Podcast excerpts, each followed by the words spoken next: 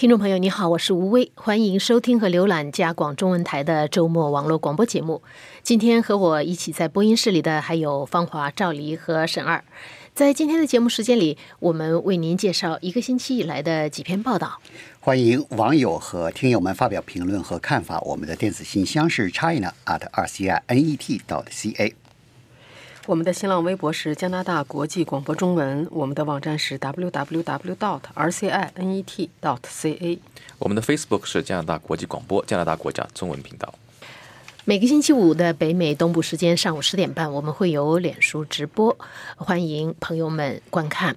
那么下接下来呢，我们就来为您介绍本星期的几篇报道。首先是芳华，你写的一篇报道是关于原来加美贸易之间的这个数字，原来是一笔糊涂账啊。嗯。就是这是呃，因为加拿大广播公司报道了一件事，在加拿大呢搞的是沸沸扬扬。这是什么呢？就是特朗普在一次筹款集会上呢，他是又是吹牛皮。呃，筹款集会的讲话一般是不对媒体公开的，但是呢，有人录了音，后来把这个录音告诉呃向媒体公布。特朗普在这个筹款集会上说呢，他说有一次。这个这这年轻漂亮的颜值很高的特鲁多跑到我这儿来访问。他有这样说，他有说，他有说 beautiful，他有说，他就说这个 handsome，pretty，就就就说这个就是意思就是 pretty face，就是长得比颜值很高的这个加拿大总理跑到这儿来了，跟我是跟我谈判贸易的事情。他跟我说，他说这个中加中美贸易啊，对双边都有好处。呃，这个我我是呃，他说我我就说就是意思，特朗普就跟特鲁多说错。对加拿大有好处，对我们美国没好处，因为呢，这个美国呢跟加拿大的贸易中，美国有很大的这个贸易逆超，意思是说是好处都让你加拿大占了。嗯，加拿大总理说不是不是，这个加拿大的这个跟美国的贸易中是美国的占了出超，就是美国买加拿大的货。少对出对卖加拿大的货多，意思什么呢？就是你美国的这个在那个贸易中占了便宜，你美国的工作就是因为你卖东卖东西多嘛，你自然你就是工作机会多了。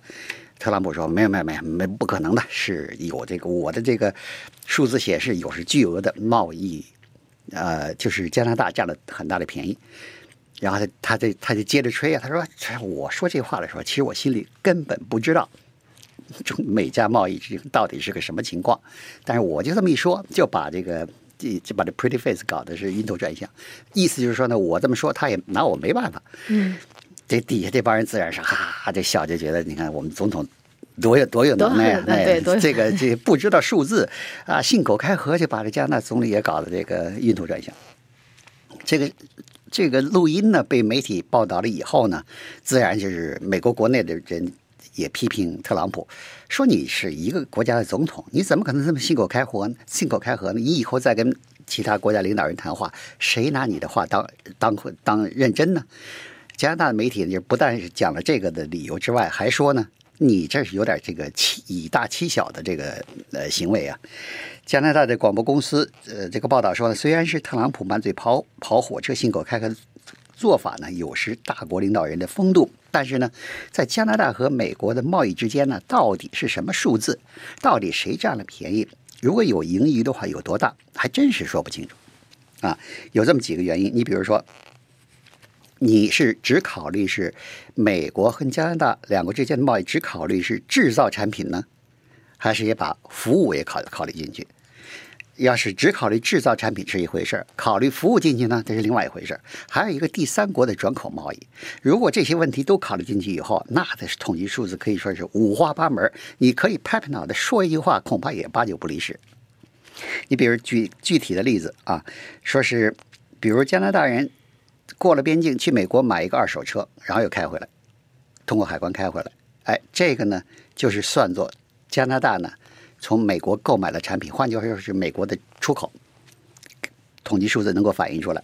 但是同样的这辆车呢，这个是加拿大人是上这个 eBay 去买，呃，然后呢邮寄过来，这样呢就在美国的统计数字里是没有的，就是不统计这是算作加拿大的出口，像是美国对加拿大的出口，但是加拿大有统计，因为呢你是邮寄进入加拿大海关呢，那这加拿大是有统计的。再有一个呃理由呢，再一个数据呢，就是，嗯，如果要是嗯，美国的这个呃，比如说加拿大把这个产品运到墨西哥去，要是进美国的时候呢，应该把它这通关的时候应该报道这个这我的产品是不进入美国市场销售的，这是过境过境去到墨西哥销售的。那么这个时候就是不算着加拿大的对美国的出口，算的是加拿大对墨西哥的出口。但是呢，由于你要填特殊的这个嗯税单呢，海关的这个单据，所以有的加拿大公司呢就不费这个劲儿。为什么呢？反正你是中加拿大对美国的出口也不交税，我去墨西哥的产品呢报单也不交税，我干脆就不报了，就是作为这对美国的产品进关就完了，然后到时候。再去墨西哥，所以这里边问题很复杂，很复杂。把第三国的这个转转口贸易再放进去，所以真是说不清楚。所以呢，现在出现什么问题？就是说在贸易数字的时候，加拿大的官员愿意用美国的数字，美国的官员愿意用加拿大的数字，因为都把对方的这个出口额减少了。嗯，我听你说了这这一通吧，就好像就是说，长期以来就好像一家兄弟两个或者是一个大家族里。长期以来，你中有我，我中有你，没有明算账，就是算个大概齐就行了。也算不清。现在一现在一要打架了，好，我们来算账，坐下来。实际上，你要真的算的话，你除了真的就是在那个边境上印第安保留地那种那那种呃走私的那，你实际上你是可以有，都是有记录可查的。你坐下来定一个规则，网上网购的算不算？算就大家都算，不算就都不算，或者是说什么二手车啊什么的。但是可能长期以来可能没有这个。就是你说的这个没有一个呃清楚的规矩，所以就是导致了混乱。而且这么长的边境线，大家来来去去的，那那些那些住在这边的加拿大人图便宜，开车跑到那边去买牛奶、鸡蛋，这个算不算？呃，那就肯定是没记录了，那就 两边都没记录，就都不算了。嗯，都没记。好的，我们接下来再听一听另外一个话题。赵黎你讲到，就是这个星期你曾经介绍过，就是加拿大选举委员会现在有一个想法啊，就是把这个投票年龄降低，把加拿大的这个就是法定的投票年龄降低。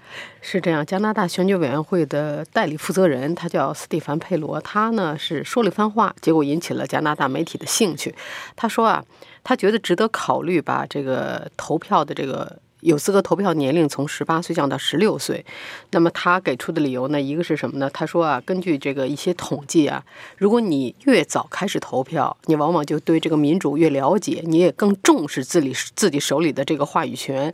呃，越早开始投票的人，往往他们在一生当中啊。也都会非常重视投票，每次都去会投。而那些一开头就不去投票的人呢，以后也是经常是就是可能有时候投，有时候不投啊，这种就对这个不是特别认真。那么我们知道，在这个这个加拿大选举过程当中呢，这个投票率是非常重要的一个因素。所以呢，他呢就说呢，呃。如果要是能从十六岁开始投票，因为这个十六岁嘛，这些孩子还在学校里，还在这个高中里面呢，我们可以集中去，比如说对他们进行教育，容易找到他们，对他们开展这个教育的教育的这个过程，然后呢，从让他们从小从十六岁开始就已经习惯了投票，那么呢，可能他们这个一生呢也会继续投下去。就是有一个说法，就是说年轻的选民可能就很可能是一个终身的选民，就会很认真对待手里的自己手里的这个这一票。呃，那么他谈一谈到呢，他说，呃，这个主意还没有经过，就还没有在这个议会啊经过广泛的辩论，但是呢，已经开始有越来越多的人对这个主意感兴趣，因为在欧洲有这个趋势，而且在加拿大的不列颠哥伦比亚省啊，他们现在已经开始在采取一个新的立法，就是说把对省一级的事情。的投票的这个年龄给降到十六岁，这已经 B.C 省已经走在前面了。呃，而加拿大的这些年轻人呢，像加拿大的大学生这个联合会啊，他们对这个主意挺感兴趣，说挺好。呃，他们也觉得说现在啊，因为这个投票的人大部分都是什么中年人啊、老年人，所以这些政客知道这个，他们去拉选民的时候都特别重视这些中年人、老年人的利益，而对这些年轻人的一些反涉及到年轻人的话题呢，反而呢，呃。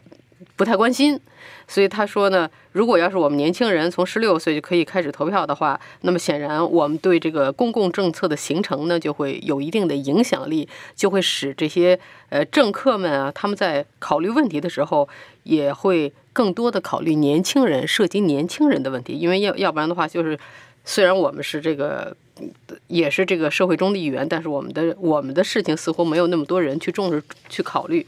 呃呃，加拿大的反对党的，像这个新民主党的，他们的议员呢也觉得这个主意不错，就说，嗯，实际上很多年轻人我们知道都已经开始打工了，他们也是交税的。他们虽然交税了，确实却没有任何对这个政政府，比如说怎么花这些钱，没有任何的呃发言权。所以这个反对党的议员就说，其实完全为什么不能让他们从十六岁开始投票呢？这是一个非常好的主意。那么有统计显示呢，说是加拿大的年轻人，就是现在是十八岁嘛，十八岁到二十四岁这个年龄组呢，在二零一一年的时候的投票率才百分之三十八点几，过一点，真是不对政治不感兴趣，非常不感兴趣。但是呢，到二零一五年联邦大选的时候呢，已经升到了百分之五十七，所以呢，可以说是有大幅提高。但是加拿大在二零一五年联邦选举时候，总体的选民投票率是百分之六十八点三，所以看可以看出来，年轻人的投票率还不够。呃，不过呢，总体来说呢，这个加拿大的选举委员会开始越来越重视年轻人的投票率，呃，现在呢已经开始试点，比如说在大学的这个校园里头设这个投票站，选举的时候，呃，而且呢准备还准备在二零一九年大选时呢把这个呃针对年轻人的这个投票站呢要进一步的增多。这个十六岁，实际上如果一个就是爱学习、关心时事的一个十六岁的年轻人，实际上可以可以说是已经对时局、对政治应该有一套自己的看，有一些自己的看法了啊。对，是这样。而且这个建议虽然还没有辩论，我相信，就像法语好像有一有一个通俗的说法，就是这话没有落到聋子的耳朵里。我相信这个话落到各党的这个耳朵里面的话，他们可能会考虑，就是在下一次竞选的时候，他因为这个这是一个投票的一个很大的。票仓啊，是这样，他要采取一些措施来争取这一部分的选民。就是如果这个真的是降低投票年龄的话，好，我们接下来呢，再请听听沈二为我们介绍。就是谷歌最近宣布，就是对媒体投资三亿美三亿美金。他这个三亿美金的投资呢，是专门针对北美的。呃，就是应该是美加吧，呃，哦，不是全世界，就只是在加美对北美对，嗯，因为它这个项目呢，实际上是在三年一次一个跟随项目，就是说三年以前他们在欧洲呢，实际上投了一点五亿欧元。就是说来资助各种媒体的项目，当然他这种投资不是或者这种不叫投资了，他这种这种投入的话，他不是直接给钱给媒体，他不会直接给媒给钱给报纸或者什么，他更多呢是就是说跟呃媒体合作来搞一些所谓的创新项目，或者说呢支持一些小媒体或者地方媒体重新能活过来，重新能够利用新媒体能够做得更好，这样这个是他主要的一个方向。然后呢，在欧洲的这个项目呢，他实际上是当时就面临一个压力，因为你知道就很久就是说以欧洲议会要对他进行起诉。认为他对那个媒体的内容是有剥削的，就是说媒体内容挣了很多钱，却没有返回给媒体内容，所以说他事实上这三官司呢，事实上是最后的呃结局呢是这个谷歌被罚款了。那么谷歌是当时面对这个压力之后呢，他就采取了一个叫做试验性项目吧，就是说他也是做做出一个姿态，说哎我要给媒体呃一定的投入，让媒体同样也要新科技的受益。然后这个这个呃整个项目的进展呢，应该说呢还是蛮顺利的，还挺好，因为媒体实际上不要你直接的钱。更多的需要你跟媒体的更好的合作，或者说怎么样从学到新的技术性的知识。那么现在就是说，这个在北美实行的这个像三亿美元的这个项目呢，实际上是那个项目的一个怎么说一个正式的一个扩展吧，扩展到这北美大陆。那么这个项目呢，实际上是谷歌呢，它是蛮看重这个项目的，因为谷歌一直来说呢，他自己把自己当做一个定位为一个技术的提供者。他原来呢可以躲在自己的技术的那个范围里啊，我可以不参加什么内容，内容跟我没关系。但事实上，它现在体量已经大到。足够影响大部分的这个媒体的内容了，因为你的媒体的内容如果上不了谷歌这趟车，或者上不了新技术这趟车，你有再好的内容，你可能也会错过，这没有办法。那这种情况之下呢，谷歌就说 OK，那我也摆一个姿态，我跟这个媒体进行进一步的合作。那么这个三亿美金呢，就是他拿出来跟媒体合作的这个姿态。然后呢，这个谷歌它当然它有一定的方向性呢，它其实谷歌做事情蛮聪明的。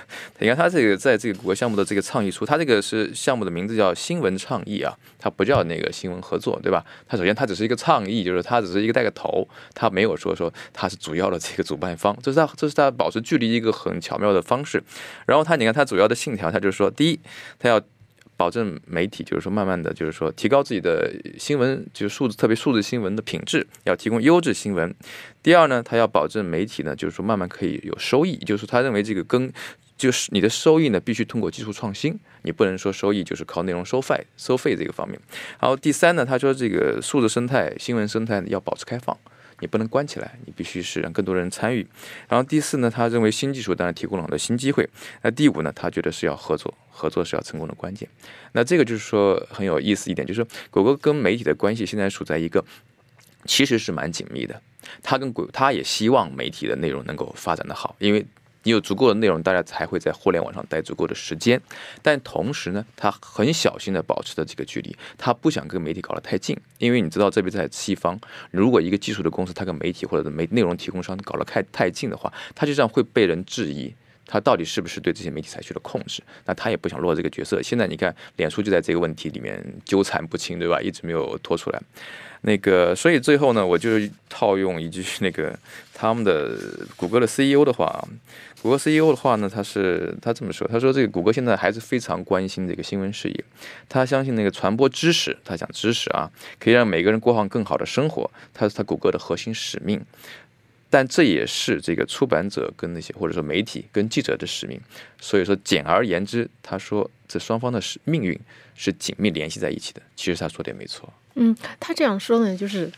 是往再往情怀那一个方面去，人文情怀这方面下手。但是实际上，就像你刚才提到的一点，就是说，在西方来说，媒体的独立性是一个非常非常对非常重要，也是非常容易引起质疑的。对对对，没错。一点，所以他们如果保持距离，这应该说是还是。所以说，他的项目永远都处在一都都叫做 什么什么倡议啊一类的这种性质的。好，我们谢谢谢谢沈二。那么我们接下来呢？呃，芳华给我们带来了另外一个关于跟技术有关的话题，就是无线网络的革命似乎要在加拿大要。对，如果要是如果要使用手机的人觉得现在的手机啊这个太慢，下载个东西呃得等好长时间，呃，另外网络也不稳定或者是不满意的话。好消息来了，这是什么呢？就是第五代的这个无线网络，这个五 G 网络马上就要来了，也不是马上，但是已经可以期盼到到来的时间了。加拿大联邦政府、魁北克政府、安大略省政府已经联合出资两亿加元，而且呢，有五个这个呃私营的电信公司也出资五亿呃不是两亿加元，加起来是四亿加元。干干什么呢？就是在加拿大的人口密集的城市，比如加拿大呃安大略省、什么魁北克省的人口密集的地区呢，这个首先推出五 G 无线网络。这五 G 无线网络的好处在什么地方？首先，第一，速度非常快，快到什么程度？比现在的速度至少快，下载的速度快一百倍。你比如，你要是想在那个飞机场坐长途飞机去中国的时候，十几个小时飞机，你想下载一部电影，飞机上看那。你用这手机下载的话，一个小时你还算你能够下载下来，就算你是比较幸运的了。有了这个五 G 的网络，能够快到什么程度？几秒钟就下载完了，高高清的这个高清的这个电影。第二呢是宽带带宽是几乎是无限的。第三个好处呢就是网络非常稳定。第四个好处就基本上可以实现你想连什么就连什么，把家里的微波炉啊、什么电器啊、什么洗衣机啊、什么炉子都可以连起来。这个网络上的已实现的互联互通，那是已经是非常。呃，容易事情，而且这还是小菜一碟。为什么呢？以后假如说现在正在这个热火朝天的这个呃实验创新的这个自动驾驶汽车，比如十年以后实现了自动驾驶汽车满街跑，您带着手机一进去了以后，那直接的就无缝连接了，你都不用告诉汽车去哪儿，你手机上你想去什么的地方，那的汽车已经自动这个把你的信息取过来，你一进去车就开始开动。你就在车里边，车里边你就享受这个就就就可以了。那么就是现在的这个呃五 G 网络呢，呃已经呢就是呃已经可以就是说呃套句俗话点说，已经可以是听到了脚步声了。但是呢，这个网络呢是要建起来是非常昂贵的。为什么呢？因为它有一个致命的一个缺点，就是什么呢？它这个天线的距离要非常的近。你现在的这个我那个无线电这个信号塔呀，可以距离可以到七十公里。你这个五 G 这个网络呢，那可就到不了七十公里，远远到不了七十公里，只有三百米。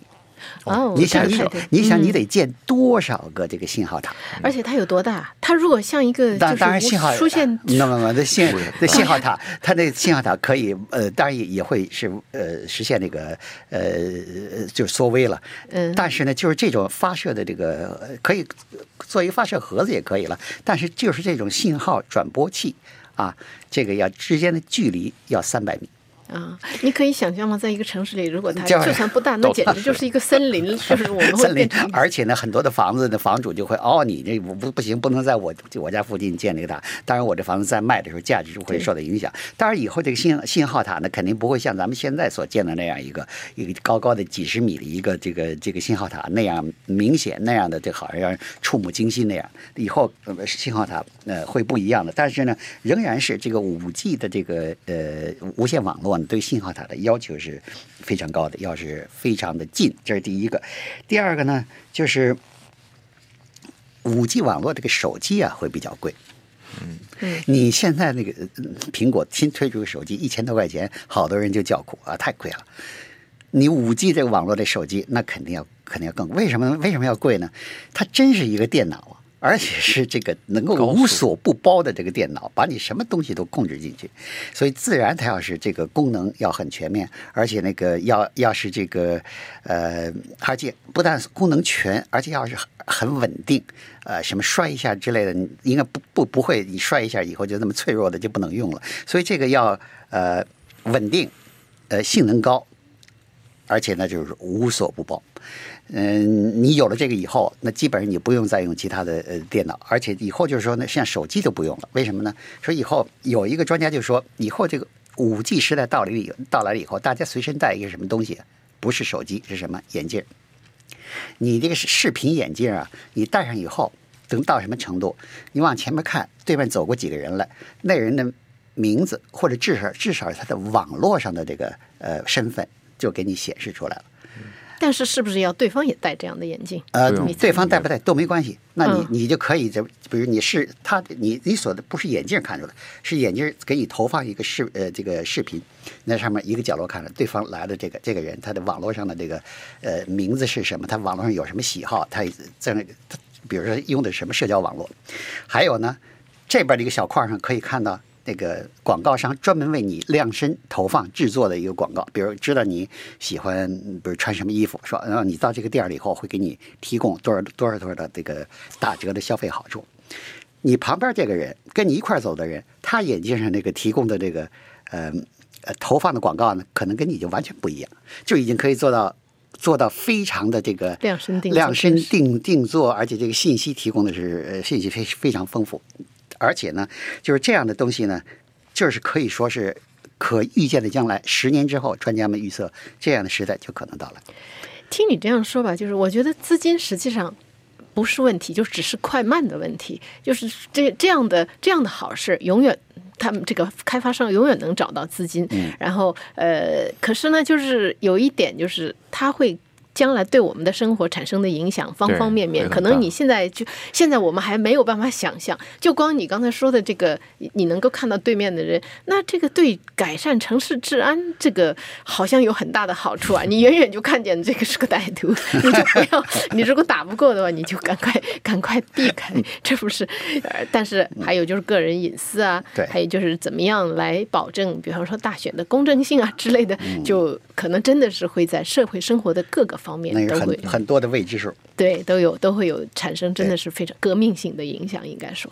好，我们接下来呢，呃，来听一听赵黎为我们介绍一下，就是这个星期北美这个自由贸易协定谈判一直就是波折不断，但是这个星期终于看见一点曙光啊！对对，好像好。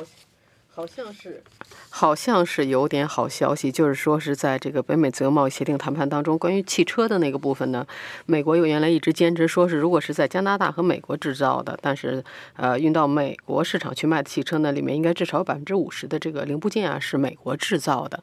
那么现在呢，美国方面的谈判代表呢放弃了这个要求，所以消息一出来呢，大家都特高兴。那么加拿大驻美国大使呢？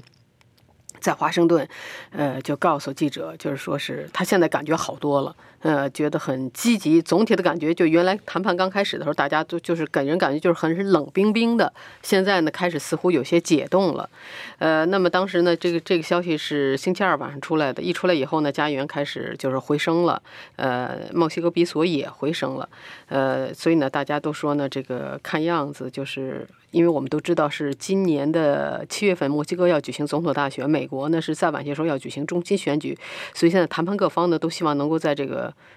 呃，这些选举之前呢，至少有个结果就结束。这特朗普已经明确说了，希望在这之前能够结束，要不然的话，一换人，那个美墨西哥大选很可能是就是到目前情况是很可能一换人又得又出现新的变数，呃，就不容易谈。所以现在呢，大家都有一个共同的目标，就是希望能把这个谈判尽早结束。